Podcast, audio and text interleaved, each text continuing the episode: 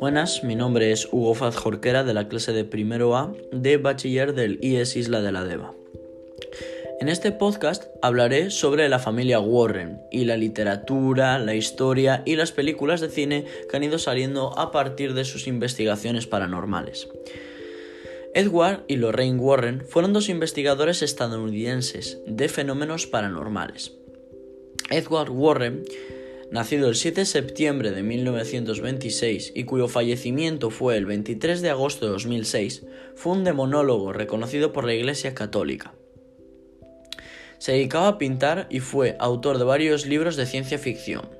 Mientras, Lorraine Warren, nacida el 31 de enero de 1927 y cuya muerte fue el 18 de abril de 2019, fue una medium y clarividente, y junto con su esposo eran dueños del Museo del Ocultismo que se encontraba en Connecticut.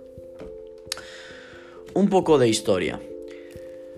Ed, antes de ser demonólogo, se dedicaba a pintar algo que eh, desde siempre eh, le gustó y en lo que tenía talento. Pintaba especialmente cuadros de casas que ellos eh, escuchaban que estaban supuestamente encantadas.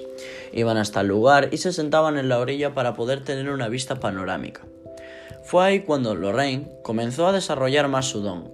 Podía ver si la casa realmente estaba encantada o no. También podía ver qué es lo que había pasado y si eran fantasmas o algún ente demoníaco. Con el paso del tiempo, Lorraine se fue acercando a los dueños de las casas, que seguramente se preguntaban qué hacían dos extraños sentados observándolas. Ella les ofrecía que compraran el cuadro de Ed, el cual normalmente estaba pintado con fantasmas e identidades a su alrededor. Las personas aceptaban comprar el cuadro con la condición de que los Warren entraran a investigar los sucesos que atormentaban a la familia. Conforme pasaba el tiempo, Ed y Lorraine comenzaron a obtener más y más reconocimiento, fundando así en el año 1952 la Sociedad para la Investigación Psíquica de Nueva Inglaterra. Esta fundación fue la primera en dedicarse a la investigación de sus sucesos paranormales. Se aventuaron tanto que llegaron a la Rectoría de Borley, lugar situado en Essex, que cuenta con la fama de ser la casa más endemoniada de Inglaterra. A pesar de esto, los Warren no cobraban por sus investigaciones. Ellos solo recibían ingresos a través de los cuadros que Ed aún se dedicaba a vender. Al poco tiempo de estar constantemente ayudando a las personas e investigando casos paranormales de forma profesional, Lorraine fue identificada como clarividente y medium. Por su lado, Ed es considerado el único demonólogo que fue reconocido por la Iglesia Católica, y el que trabajó con otros siete demonólogos siendo todos sacerdotes excepto él. Apariciones en televisión. Lorraine eh, apareció en varios episodios de The Haunted, serie que fue realizada por 20th eh, Century Fox eh, escrita por Robert Curran, Jack Smart, Edward y Lorraine Warren. Lorraine también apareció en Paranormal State, su papel fue de investigadora. Eh, ambos aparecieron en The Scariest Place of on Earth y eh, en la película El Conjuro, que es de la saga de Expediente Warren. Lorraine tiene una aparición en una de las escenas en donde los actores que interpretan a Ed y Lorraine están dando una conferencia de demonología.